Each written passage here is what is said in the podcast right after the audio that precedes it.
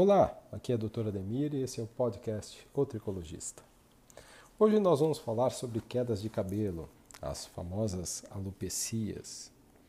Muita gente me pergunta é, sobre alopecias e eu acho que muitas vezes as pessoas não têm uma noção daquilo que é alopecia e de quais são os tipos de alopecia.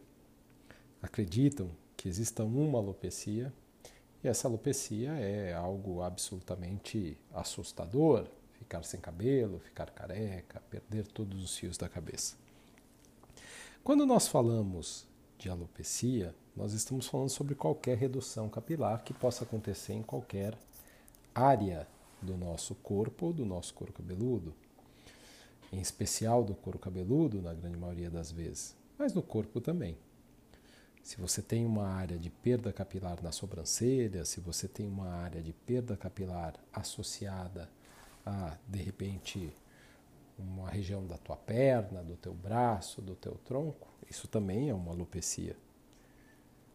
Então, a gente precisa, em primeiro lugar, desmistificar o termo alopecia para que nós possamos, de alguma maneira, entender que a alopecia ela não necessariamente é uma doença. Um exemplo simples de uma alopecia provocada, ela acontece nas mulheres que fazem uso de cera depilatória. Quantas vezes a gente percebe mulheres comentando que o uso de cera ele tem uma peculiaridade muito interessante. No começo não muda nada, mas com o passar do tempo, os pelos vão afinando e vão diminuindo de número isso se dá muitas vezes porque o processo inflamatório que ocorre em volta da raiz do cabelo depois do uso da cera, ele vai fazendo com que os fios de cabelo, ou os pelos, na verdade, né, atrofiem. Os folículos vão diminuindo de tamanho, vão sendo substituídos por um processo cicatricial e essa área fica com menos pelos e com pelos mais finos. Então, isso é uma alopecia também. Né? É uma alopecia que foi desejada para aquela área que foi tratada com cera. Laser depilatório também, a gente poderia dizer que provoca alopecia. Por que não? Né? E, na medida que ele destrói os folículos, ele vai levando a uma alopecia duradoura ou permanente. Então, alopecia é qualquer tipo de diminuição da quantidade de pelos de uma determinada área ou até mesmo da diminuição da quantidade e da qualidade. Quando eu falo qualidade, eu estou falando de espessura. Bem, existem dois grandes grupos de alopecias. Um deles é o chamado grupo das alopecias não cicatriciais, que são aquelas que mais comumente aparecem na clínica. Entre elas, nós temos uma subdivisão de três grandes grupos: os eflúvios, a alopecia androgenética e a alopecia areata. Todas as três alopecias, todos esses três grupos das alopecias não cicatriciais uh, dizem para nós, né, por que, que são chamadas de não cicatriciais? Porque os folículos seguem existindo, né, eles podem ficar temporariamente parados em atividade, ou eles podem ter uma modificação do padrão de atividade para menos, né? o cabelo cresce menos ou o cabelo cresce mais fino, mas o folículo persiste.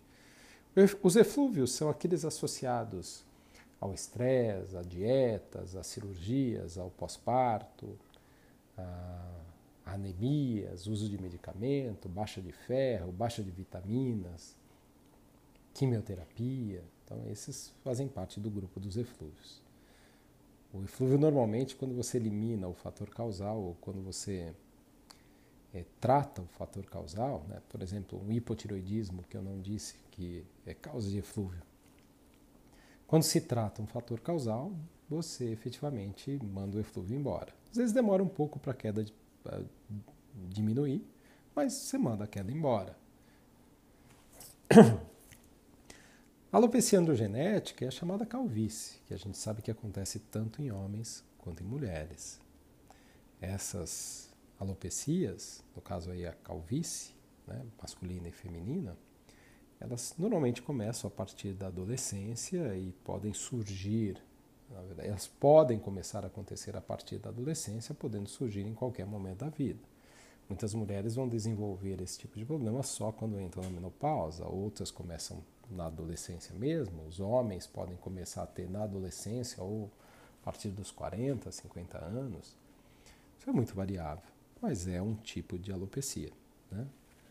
É, esta, na verdade, é a alopecia que mais amedronta, porque é aquela que está mais vinculada com esse nome, alopecia. alopecia. As pessoas escutam alopecia, elas acham que estão condenadas a ficarem carecas. Se é uma mulher que o pai é completamente careca, ela fica imaginando que ela vai ficar igual ao pai. Né? Então, isso é um erro, isso não acontece. E por fim, a gente tem a alopecia areata, dentro do grupo das alopecias não cicatriciais. A alopecia areata é aquela alopecia que normalmente ela dá em pequenas placas redondinhas ou elípticas que podem acontecer no couro cabeludo, pode acontecer na barba, pode acontecer na sobrancelha, pode acontecer no braço, pode acontecer em diversas regiões do nosso corpo, regiões onde existam pelos. Ela pode tomar o couro cabeludo todo, ela pode tomar os pelos da cabeça todo, todos, ela pode tomar o corpo todo, inclusive o couro cabeludo. Isso vai definir a extensão e a gravidade dessa doença, que de certa forma ela é bastante desagradável. Essa pode acontecer em qualquer momento da vida. A gente tem crianças, às vezes de meses e de anos, que já desenvolvem esse tipo de alopecia.